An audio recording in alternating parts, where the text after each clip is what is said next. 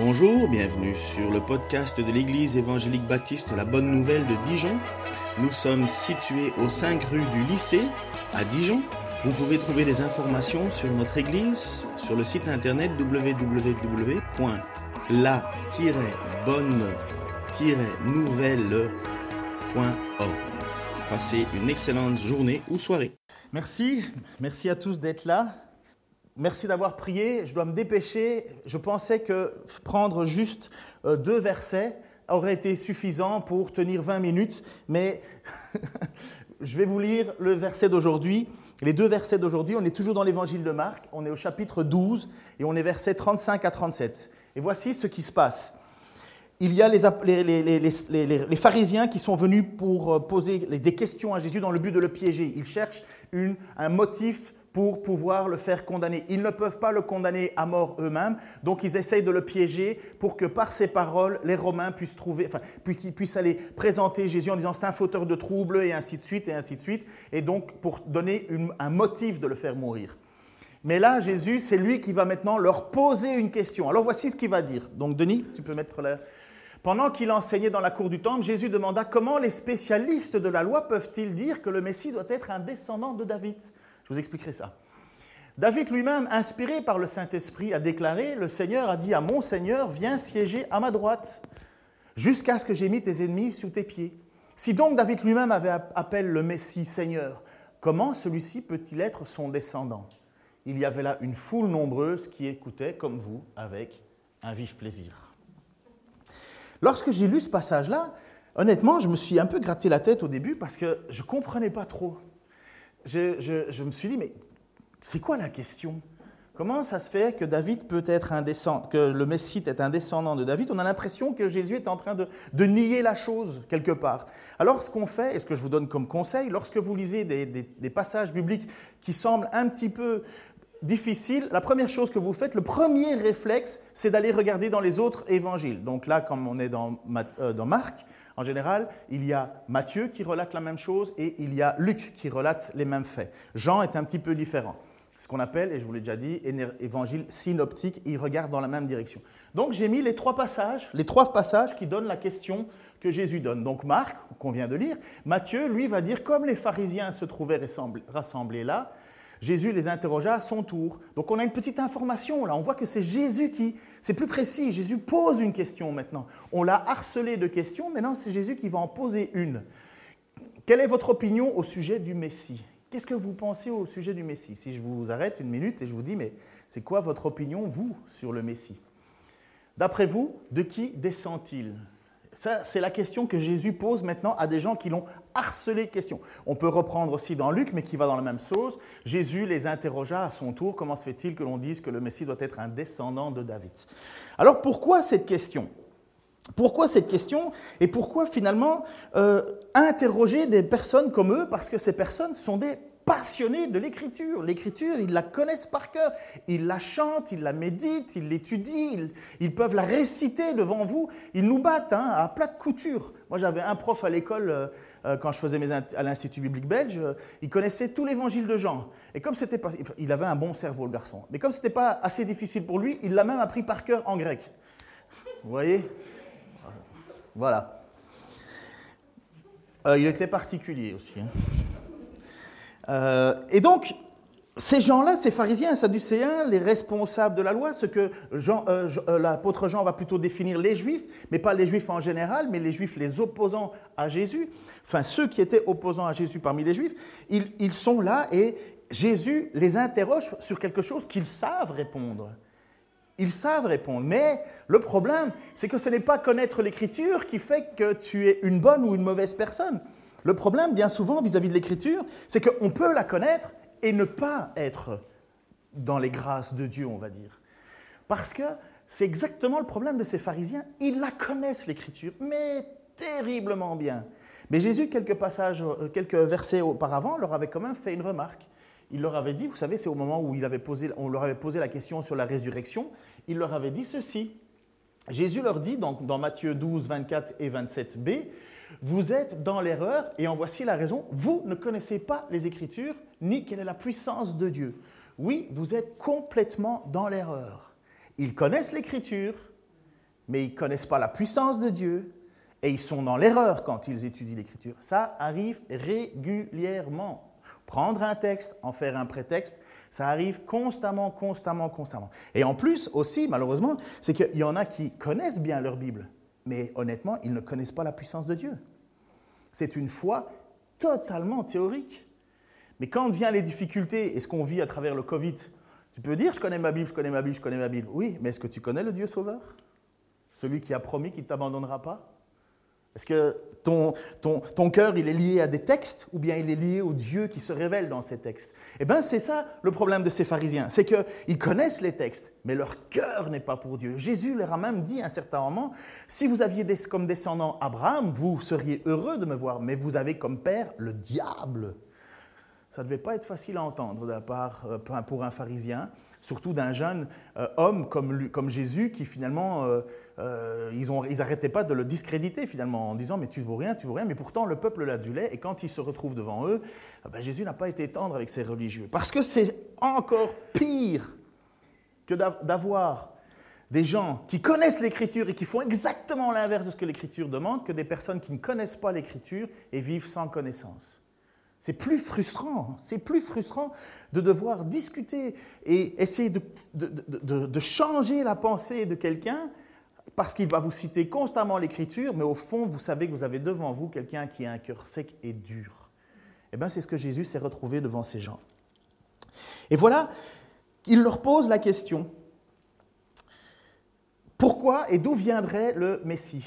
D'où viendrait le descendant? Le Messie, Messie, ça vient du grec, euh, euh, de, l'hébreu Meshaya. Meshaya, c'est la même chose que oin, donc ça veut dire l'élu, le choisi, l'élu par Dieu. Christ, c'est la même chose. Christos, ça veut dire le Messie, le loin, le choisi, sauf que c'est en grec. Donc, kurios, maître, Christos, le loin, le choisi. Et vous avez, donc quand on donne le nom de Jésus, en fait, c'est pas nom de famille Christ, prénom Jésus, c'est, on devrait dire Jésus le Christ, Jésus le choisi, Jésus le oint. Et donc, quand il pose la question, en fait, à ces pharisiens, d'où vient le Messie Parce que les Juifs attendent un Messie. Il y en a qui l'attendent encore. Mais ils attendent un Messie. Ils savent qu'il va y avoir quelqu'un qui va venir. Et pour beaucoup, ils pensent que ce Messie va être un, un, un, chef de guerre qui finalement redonnera la puissance à Israël, de la même manière que David avait donné la puissance à Israël. Vous savez que c'est David qui a euh, unifié les royaumes. Hein. C'est David qui a fait en sorte que le, le, peuple d'Israël devienne quelque chose d'extraordinaire. Et sous la main et sous l'autorité du roi David, le peuple est devenu un peuple avec un roi. Même s'il y a eu un roi avant, le roi Saül, qui n'était pas bon, le roi David est un roi qui a marqué l'histoire du peuple juif. Et il leur est dit dans un texte qu'on va lire ce matin, 2 Samuel 12, 17, 2 Samuel 12, 17 et suivante, voici ce qu'il est dit. Quand le moment sera venu, donc c'est un prophète, le fameux prophète Nathan, qui vient et qui annonce et qui parle au roi David. On est environ, euh, de mémoire, c'est combien d'années avant Jésus-Christ 1000 Allez, on va dire 900 ans avant la venue de Jésus-Christ. Merci en tout cas, on n'est pas à 100 ans près. Hein. Quand le moment sera venu pour toi de rejoindre tes ancêtres décédés, j'établirai après toi l'un de tes propres descendants pour te succéder comme roi, et j'affermirai son autorité royale. Là, on parle de Salomon. C'est lui qui construira le temple, le fameux temple de Salomon, en mon honneur, et je maintiendrai à toujours son trône royal. Hop là, il y a une petite information qui nous est donnée. À toujours. Quand Dieu dit toujours, c'est toujours. Je serai pour lui un père et il sera pour moi un fils. Mais de qui il parle là? De Salomon ou de quelqu'un d'autre? Et voilà, on est en train de rentrer dans un texte prophétique. Et c'est ça toute la particularité des textes prophétiques, c'est qu'ils mélangent le, le contemporain des gens avec en même temps une vision prophétique qui est annoncée. Je serai pour lui un père, il sera pour moi un fils. S'il fait le mal, je me servirai d'homme pour le corriger des coups par des coups et des châtiments, mais je ne lui retirerai jamais ma faveur, comme je l'ai retiré à Saül. On dit Saül ou Saul finalement, avec un tréma comme ça Saül, Allez hop, c'est Saül. Que j'ai écarté pour te faire place. Oui, je rendrai stable pour toujours ta dynastie et ta royauté, et ton trône sera inébranlable à perpétuité. Nathan rapporta finalement à David toutes ces paroles et toute cette révélation qu'il recevait de Dieu. Donc vous voyez, David se retrouve devant ce prophète qui lui dit, ton trône sera à perpétuité. Vous faites un petit peu, vous avez, j'imagine que vous avez une télé, enfin pour certains d'entre vous, vous avez, euh, vous avez le, journal télévisé. Et vous savez que très, très rapidement, après les élections, quelques temps après, celui qui est élu, il cherche qu'une seule chose, c'est à se faire réélire. Il passe son temps à se faire réélire. Dès que quelqu'un a du pouvoir, en général, ce qu'il veut, c'est pas le perdre. Il veut le garder à tout prix. Et on est à cette époque, comme à toutes les époques, quand un roi est là, il n'y a rien de plus extraordinairement euh, euh, rassurant que de savoir que à toujours ton trône, ou enfin dans ta famille, la dynastie sera installée. Et quand Dieu fait cette promesse, c'est pas en l'air. Le problème, c'est que toute la dynastie, ça n'a pas été bien. Déjà, dès, Salomon, ça commençait déjà à partir un peu en n'importe quoi. Après ça, euh, David a eu d'autres enfants. Hein. Il y a eu Absalom. Je ne sais pas si vous connaissez Absalom. Quelle était la plus grande qualité d'Absalom? Ses cheveux. Oui. Qu'est-ce qui a tué Absalom? Ses cheveux. Un arbre. Non, non, pris dans un arbre. Et alors, ah, on l'a. Faites attention d'avoir trop de cheveux. Donc, c'est un conseil. Donc, vous avez pourtant cette promesse qui est là et qui va être distillée tout au long de, de, la dynastie des rois. Il y a toujours un trône à perpétuité. Donc, les juifs pharisiens, ils savent ça. Et ils répondent très bien à la question de Jésus. De qui Jésus. Euh, euh, tu peux remettre la troisième image là avec les trois textes? Comment les pharisiens se trouvaient rassemblés? Jésus les interrogea. Quelle est votre opinion au sujet du Messie D'après vous, de qui descend-il? Mais pour eux, c'est clair, de David. Et ils répondent convenablement, puisqu'ils répondent de David. Voici l'image qui va suivre. Donc, si, désolé Denis de te faire euh, bouger dans tous les sens. David lui-même. Euh, bon, j'ai dû sauter un passage, c'est pas grave. En fait, ils répondent très bien. Ils disent à Jésus, mais le, le Messie doit venir de David. Pourquoi Jésus pose ces questions? Pourquoi Jésus est là en train de, de, vouloir les... C'est quand même Dieu fait homme, c'est pas rien. Donc pourquoi est-ce qu'il pose cette question? C'est pas pour vérifier, euh, faire une bonne interro surprise. C'est parce que devant eux, il y a des gens qui ne comprennent pas qui est Jésus. C'est le titre de mon message, qui est Jésus. Et Jésus veut, à travers leurs propres écritures, leur faire comprendre qu'ils ont une mauvaise pensée de qui doit être le Messie. Pour eux, ils s'arrêtent là. Il doit être un descendant de David. Ils cherchent un, chef militaire. Ils attendent que ce fameux Messie donne de la prestance à ce peuple et redonne de la puissance à ce peuple. Vous savez, c'est encore aujourd'hui comme ça. Hein. Ils attendent un Messie pour qu'on mette une petite tripotée à l'Iran et compagnie, et ainsi de suite, et ainsi de suite. Et ils veulent que finalement Israël règne sur l'entièreté du monde et soit le, les, le peuple élu par Dieu qui va diriger le monde en entier. Ils attendent ça encore aujourd'hui, ce fameux Messie. Et donc Jésus est là en leur disant, mais d'où doit venir le Messie? De David. OK Alors voici comment Jésus va leur poser une question et accrochez-vous parce que c'est subtil et en même temps c'est immense. C'est ça toute la beauté des textes bibliques, c'est que parfois on peut, les regarder, enfin ils, sont profonds, il y a suffisamment peu d'eau pour qu'un enfant puisse y patauger sans se noyer, et suffisamment profond, les textes bibliques, pour qu'un éléphant puisse y nager sans toucher pied. C'est beau, hein? C'est pas de moi. Alors comment se fait-il, je vais prendre le passage de Matthieu, comment se fait-il que David, parlant sur l'inspiration de l'Esprit, l'appelle Seigneur? Comment ça se fait que David parle à quelqu'un qui devrait être son descendant? Pourquoi il l'appelle Seigneur? Le Seigneur a dit à mon Seigneur, viens siéger à ma droite jusqu'à ce que j'ai mis tes ennemis sous tes pieds. Si donc David l'appelle son Seigneur, comment est-il possible que le Messie soit son descendant? C'est comme si... Euh, c'est comme si Pierre tu, parles à ton père, mais ton... Enfin, non, c'est un mauvais exemple. Je vais, vous perdre. Enfin, ce n'est pas, les, personnages qui sont le mauvais exemple, c'est mon exemple à moi. Comment se fait-il que le Messie doit être un descendant de David, donc il doit encore arriver, et comment se fait-il que David est déjà en train de lui parler? C'est ça l'idée, vous comprenez? Comment se fait-il que David, dans le psaume 110, donc il y a trois révélations dans le psaume 110 sur la Trinité, il y a le Père, le Fils et l'Esprit. Comment se fait-il donc sous l'inspiration de l'Esprit de Dieu, donc dans le psaume 110, euh, en effet, il déclare, le Seigneur a dit à mon Seigneur, viens siéger à ma droite jusqu'à ce que j'ai mis tes ennemis sous tes pieds. Si donc David appelle son Seigneur, comment se fait-il qu'il doit être, que le Messie serait son descendant? Finalement, il place les, les, Je vous ai perdu là où ça va Levez la main ceux qui sont perdus. Vous osez pas? Je suis, je suis si bon que ça Parce que moi, je me suis perdu moi-même. Hein.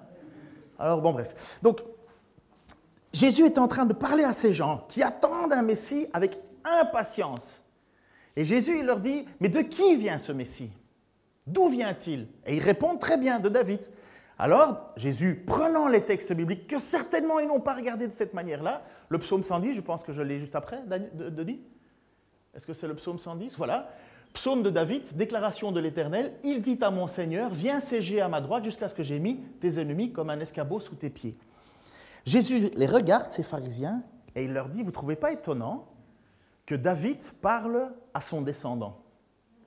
Je dis à mon Seigneur, attends. Et là, normalement, ça devrait être la fusion nucléaire dans le tête de ces responsables religieux. Comment se fait-il que David parle déjà à son descendant? Comment ça se fait qu'il est capable de faire ça? Mais Tout ça, ça va dépendre de qui est Jésus. Est-ce que Jésus est un homme simple ou est-ce que Jésus est au-delà d'un homme? Puisque David est déjà en train de lui parler mille ans, on va dire 950 pour faire la... 950 ans avant sa venue, David est déjà en train de parler à son descendant. Qui est Jésus Les pharisiens, il nous est dit que le texte, après ça, ils ne lui ont plus posé aucune question. Honnêtement, à chaque fois qu'ils ont voulu piéger Jésus, à chaque fois c'est Jésus qui les a retournés. Et là, il les retourne, mais solides. Pourquoi? Euh, On se retrouve dans ce psaume où il est dit Le Seigneur dit à mon Seigneur. Ce sont deux mots grecs, euh, euh, hébreux qui sont utilisés. Yahweh dit à Adonai. Yahweh dit à Adonai le mot Yahweh ou le mot Adonai, c'est kiff kiff. C'est pareil. Le mot, je vais vous le dire parce que j'ai été sur Internet, enfin, dans, dans les, dictionnaires bibliques. Yahweh, ça veut dire celui qui est. Vous savez, c'est quand Moïse se présente et dit moi de qui je dois parler, et Dieu dit je suis celui qui suis, je suis celui qui est. Yahweh, c'est ça que ça veut dire. Ça veut dire celui qui est éternel. C'est pour ça qu'on peut traduire Yahweh par l'éternel. L'éternel, ça veut dire il est tout le temps là, je suis celui qui suis. Et Adonai, c'est la même chose, c'est un autre mot. Adoni, on l'utilise plutôt au, singulier. Adoni qui est même chose, mon Seigneur. Comme la majorité du temps, les Juifs ne voulaient pas trop utiliser le mot Yahweh, ils préféraient utiliser le mot Adoni, parce qu'ils ne voulaient pas prononcer le nom de Dieu en vain. Alors ils utilisaient d'autres noms, il y avait d'autres noms. Mais le mot Adonai, c'est la même chose. Et on le voit dans un passage biblique, je crois que je l'ai mis avec euh, Moïse. Euh, ouais, Exode. Moïse dit à l'Éternel, Ah Seigneur, et ça c'est le mot Adonai.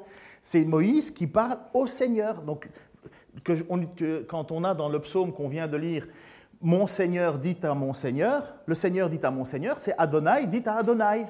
Ah, ah, Yahweh dit à Adonai. Ça va, je ne pas perdu? Yahweh, l'Éternel, Adonai, l'Éternel. Comment ça se fait-il que l'Éternel se parle à lui-même? Qui est ce, ce personnage qui se trouve entre Dieu et David dans ce psaume, c'est pas un homme, c'est un Adonai, c'est un Dieu.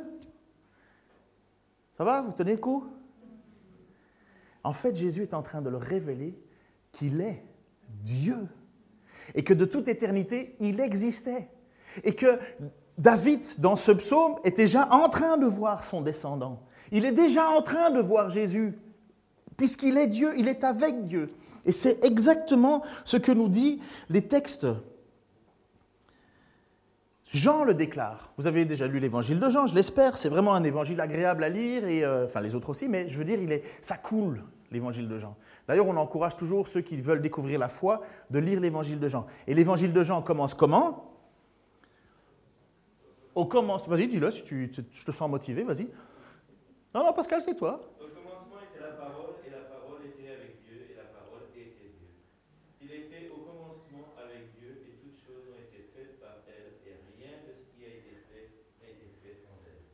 Alors, alors la parole, elle est Dieu ou elle est avec Dieu? La parole, c'est... Mais alors, vous comprenez, quand vous lisez ces textes-là, vous voyez bien qu'il y a quelque chose qui...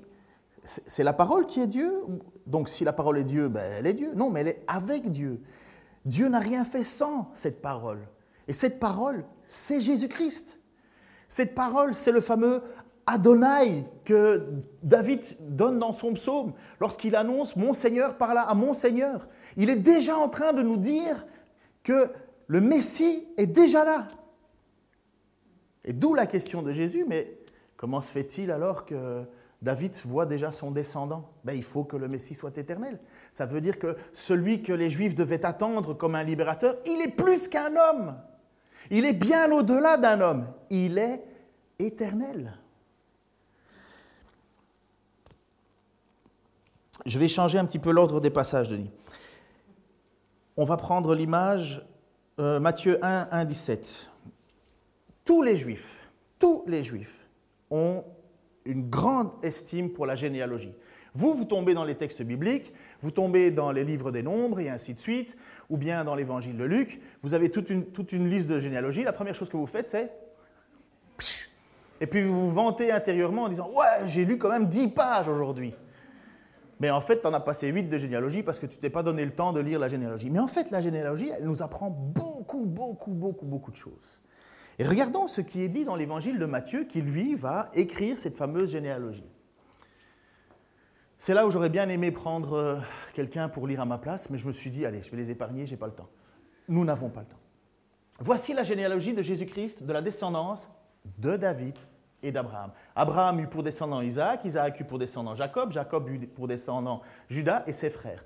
De Tamar, Judas eut pour descendant Péretz et Zéra. Péretz eut pour descendant Etzrom, Etzrom eut pour descendant Aram, Aram eut pour descendant Aminabad, Aminabad eut pour descendant Nachon, Nachon eut pour descendant Salma. J'ai répété, hein, c'est pour ça que je vais vite.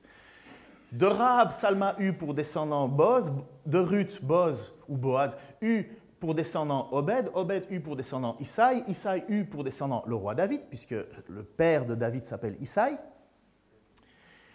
De la femme d'Uri, David eut pour descendant Salomon. Petite euh, chose, euh, Uri, David, femme d'Uri et David, femme d'adultère. Hein. Pourtant, grâce de Dieu, c'est Salomon qui ressort. Salomon eut pour descendant Roboam, Roboam eut pour descendant Abia, Abia eut pour descendant Asa, Asa eut pour descendant Josaphat, Josaphat eut pour descendant Yoram, Yoram eut pour descendant Osias, Osias eut pour descendant Yotam, Yotam eut pour descendant Ahaz, Ahaz eut pour descendant Ézéchias, Ézéchias eut pour descendant Manassé, Manassé eut pour descendant Amon, Amon eut pour descendant Josias. À l'époque de la déportation à Babylone, Josias eut pour descendant Yekonia et ses frères. Après la déportation de Babylone, déportation de Babylone, c'est le livre d'Ésaïe, c'est le livre de, euh, euh, de Daniel, c'est le livre d'Ezra, c'est le livre de Néhémie, et ainsi de suite. Donc, après la déportation de Babylone, après ça, on a descendant de Zorobabel. Le deuxième temple qui est construit, c'est le temple de Zorobabel. Zorobabel eut pour descendant Abioud, Abioud eut pour descendant Eliakim, Eliakim eut pour descendant Azor, Azor eut pour descendant Sadok, Sadok eut pour descendant Haïm, Haïm eut pour descendant Eliud. Prenez vos feuilles, on va faire une interro. Suivant. Eliud eut pour descendant Éléazar, Éléazar eut pour descendant Matan, Matan eut pour descendant Jacob, Jacob eut pour descendant Joseph, l'époux de Marie, laquelle donna naissance à Jésus, appelé le Christ.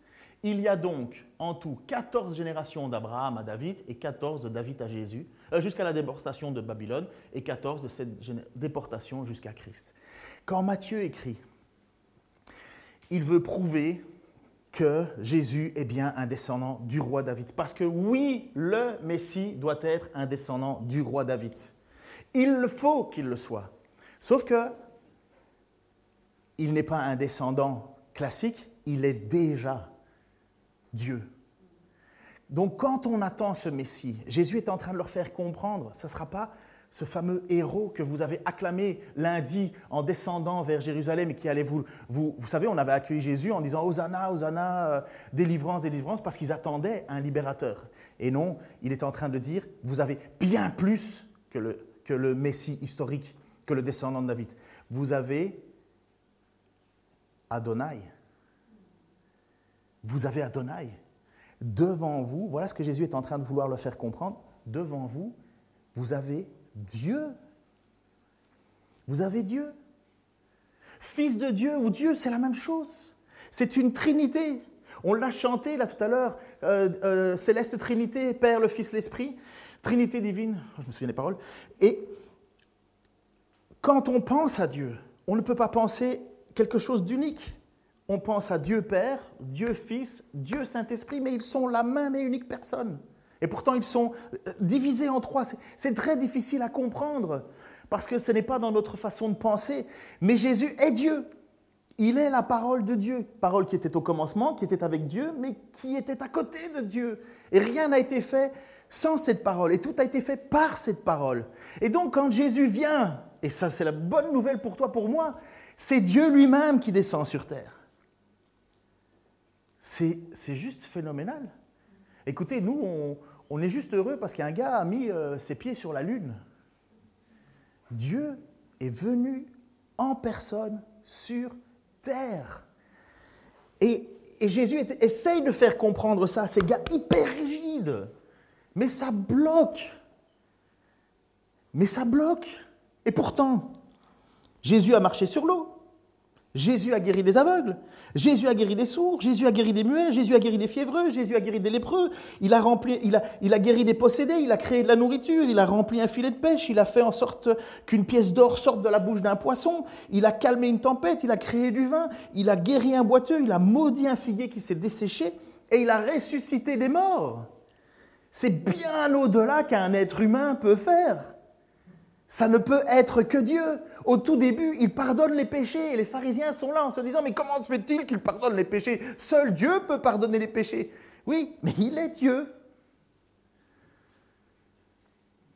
Dans trois jours, ce Fils de Dieu va se laisser clouer sur une croix. Puisque je vous ai dit que l'évangile de Marc, la dernière semaine, est... Et là, il est en train de révéler à ces gens qu'il est Dieu. Et eux, qu'est-ce qu'ils ont Une seule envie le, faire mourir. Le faire mourir. Ils n'ont que ça en tête. Ils n'ont qu'une envie, se débarrasser de lui. Pourquoi? Parce qu'il leur pique leur privilège. connaissez cette histoire, cette émission, je, l'ai déjà dit plus d'une fois, hein. Mais euh, euh, patron inconnu ou quelque chose comme ça, ou patron incognito, où finalement un patron rentre dans sa société, et, euh, il rentre incognito et finalement il voit un peu comment ça marche, et finalement soit il est heureux, soit il est totalement pas heureux. Eh bien c'est Dieu qui descend au milieu de son peuple, au milieu des responsables religieux, et ils vont jusqu'à rejeter le Dieu qu'ils doivent aimer. C'est pour ça qu'il dit à un certain moment, et qu'il leur a dit, si vous aviez comme père Abraham, puisqu'on a vu que dans la descendance, remets deux images avant. Euh, voilà, voici la généalogie de Jésus-Christ, le descendant de David et d'Abraham. Si vous aviez comme père Abraham, vraiment, si vous étiez de cœur avec, avec Abraham, ben vous m'auriez reconnu. Vous seriez même heureux que je sois là. Mais non, vous avez comme père le diable. Et c'est pour ça qu'il va leur dire à un certain moment, vous connaissez les Écritures, mais vous ne connaissez pas la puissance de Dieu. Vous êtes totalement dans l'erreur. Et ils vont quand même prendre Jésus et ils vont quand même le faire mourir. Je termine. Je termine. Qui est Jésus pour toi? Qui est véritablement Jésus pour toi? Un symbole sur une croix dans une église catholique? Romaine? Une histoire, une légende, un conte, une fable? Est-ce que Jésus est un personnage historique mais finalement sans plus? Ou est-ce que Jésus est vraiment celui qui dit être? Est-ce qu'il est véritablement Adonai, Dieu Dieu fait homme, parole. Et de ça va résulter tout le reste. Tu peux faire semblant d'être chrétien. N'importe qui peut, avec un tout petit peu de, de, discours et de langage chrétien, faire semblant. N'importe qui. C'est à la portée de tout le monde, ça. Mais être enfant de Dieu, ça c'est donné par Dieu uniquement. On n'est pas Église parce qu'on croit une histoire, parce qu'on connaît un récit biblique. C'est bien plus cela. Tu ne fais pas rentrer Jésus dans ton cœur. C'est du n'importe quoi ça. Bibliquement, ça ne tient pas. C'est Jésus qui t'accueille dans son royaume. C'est pas toi qui dis Seigneur, quelle chance, regarde, j'ai fait un peu de place pour toi. Jésus, il veut pas un peu de place. Jésus, il veut tout. Dieu est un Dieu jaloux, je l'ai déjà prêché là-dessus. Quand Jésus vient, il vient non pas pour faire la promotion du christianisme versus le judaïsme, Jésus est le Messie. Et il vient pour une et une seule raison. Une et une seule raison. Si Jésus ne vient pas, l'enfer est plein. Si Jésus ne vient pas, l'enfer est plein. Il n'y a que Dieu qui peut offrir un sacrifice à la hauteur de l'offense faite à Dieu. Dieu est offensé. Dieu est offensé. Comment est-ce qu'on enlève l'offense faite à Dieu avec un pardon offert par Dieu?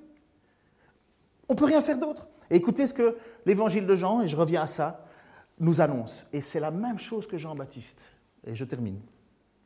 Deux fois et officiel. Il y a un homme paru, envoyé par Dieu. Il s'appelait Jean, Jean-Baptiste. C'est toujours l'évangile de Jean.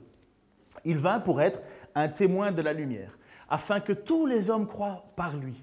Il n'était pas lui-même la lumière, mais sa mission était d'être le témoin de la lumière. Celle-ci était la véritable lumière, celle qui, en venant dans le monde, éclaire tout être humain. Celui qui est la parole était déjà dans le monde, puisque le monde a été créé par lui, et pourtant le monde ne l'a pas reconnu. Il est venu chez lui, et les siens ne l'ont pas accueilli. Vous voyez, quand Jésus se retrouve devant eux, Certains pourtant, certains pourtant l'ont accueilli. Ils ont cru en lui. Et à tout cela, il a accordé le privilège de devenir enfant de Dieu. Ce n'est pas par une naissance naturelle, ni sous l'impulsion d'un désir, ou encore par la volonté d'un homme qu'ils sont devenus, mais c'est de Dieu qu'ils sont nés. Ce n'est pas, pas mon choix, ce n'est pas mon désir, c'est parce que j'ai été attiré irrésistiblement par Dieu. Pourquoi j'ai cru en lui? Pourquoi est-ce que eux n'ont pas cru en lui? C'est parce que Dieu a décidé de se révéler. On continue Celui qui est la parole est devenu un homme, il a vécu parmi nous. Oui, Jésus était un homme, 100% homme, 100% Dieu. Il a même demandé à manger. Il a, il, a dormi avec ses disciples. A, il, a, il a souffert avec ses disciples. Il a pleuré même la mort de Lazare nous avons contemplé sa gloire, la gloire du Fils unique envoyé par son Père, plénitude de grâce et de vérité. Mais qu'est-ce que j'aurais voulu être là En même temps, complètement euh, abattu parce que... Euh, mais quelle immensité ce Jésus Et les apôtres, et surtout Jean, quand il dit, mais on était là. Dieu était à notre table. Dieu était à notre table. Dieu n'a pas décidé de nous faire mourir ma table. Dieu a même supporté Judas à sa table. Mais Dieu était à table avec nous. On a contemplé sa gloire, sa grâce et vérité. Jean, son témoin, a proclamé publiquement, Voici celui dont je vous ai parlé lorsque j'ai dit, Celui qui vient après moi m'a précédé, car il existait déjà avant moi. La même chose que le roi David dit. Il m'a précédé. Et pourtant, Jean-Baptiste est né, je crois, six mois avant Jésus. Mais il dit, il, était, il existait déjà. Nous avons tous été comblés de ses richesses. Il a déversé sur nous une grâce après l'autre. En effet, si la loi nous avait été donnée par Moïse, la grâce et la vérité sont venues par Jésus-Christ. Personne n'a jamais vu Dieu. Dieu, le Fils unique qui vit dans l'intimité du Père, nous l'a révélé. Personne n'a jamais vu Dieu. Mais celui qui a vu Jésus a vu Dieu. Celui qui chante Jésus chante Dieu. Celui qui croit en Jésus croit en Dieu. Celui qui espère en Jésus espère en Dieu. Celui qui reconnaît que Jésus est mort à la croix pour nos péchés croit que Dieu s'est offert lui-même, que Dieu a effacé l'éponge. Quand il est dit, et c'est quoi la, conversion, c'est quoi le, changement? Si tu déclares que ta bouche, que Jésus est Seigneur, c'est pas juste une phrase qu'on répète, un mantra qu'on met dans son portefeuille et qu'on sort deux minutes avant la fin du monde. C'est si tu crois si tu déclares de ta bouche que Jésus est Seigneur, Seigneur, ça veut dire kurios, l'au-dessus de tout. Et si tu crois que Dieu l'a ressuscité d'entre les morts, tu es sauvé. Et tu es sauvé par qui? Par Dieu qui s'est offert lui-même, qui est ressuscité des morts et qui a dit, et tu l'as encore enseigné Pascal, Geoffrey l'avait enseigné, j'ai eu l'occasion de l'enseigner aussi, je reviendrai vous chercher, car il y a, mon père, il y a de, la place dans la maison de mon Père. Je suis parti vous faire une place dans la maison de mon Père et je viendrai vous rechercher. Tu es enfant de Dieu si tu crois que Jésus est le Seigneur. Tu es enfant de Dieu non pas parce que tu as une intelligence supérieure, c'est parce que Dieu est venu dans ta vie, toquer à ta porte en disant, je t'ai appelé. On ne peut pas résister. Tu vas chuter, tu vas tomber, tu vas peut-être renier comme, l'apôtre Pierre l'a fait. Mais Pierre, il n'a pas décidé de faire le choix de Jésus. C'est Jésus qui a fait le choix de Pierre. Et quand, Jésus, quand Pierre est passé par les cribles de, de Satan, Jésus avait dit, j'ai prié pour toi, Pierre.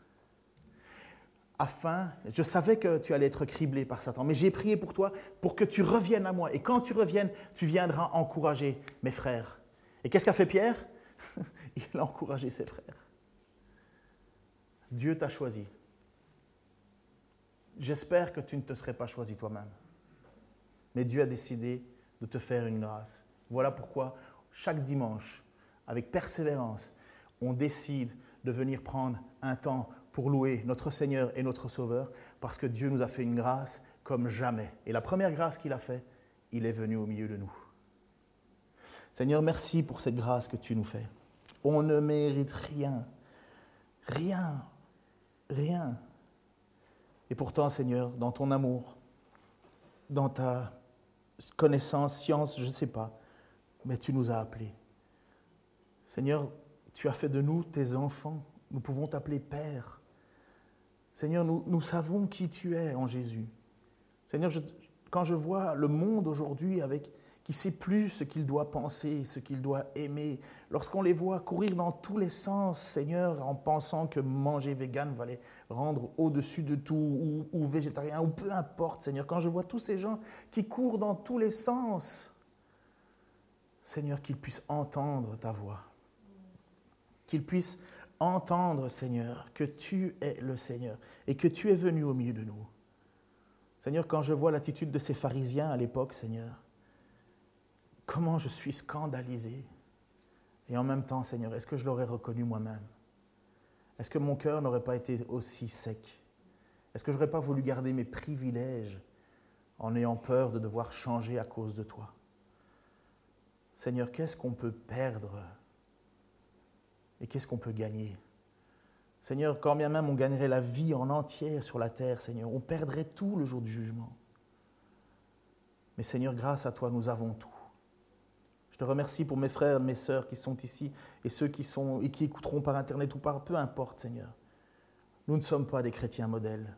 Oh Seigneur, je ne sais même pas si, on peut si tu pourrais te réjouir, ne fût-ce qu'une semaine d'affilée du, du plus persévérant d'entre nous. Si nous tenons, c'est par ta grâce. Merci Père éternel, au nom de Jésus-Christ. Amen. Bonjour, nous cherchons à savoir si les messages que vous entendez sur notre site Internet vous encouragent.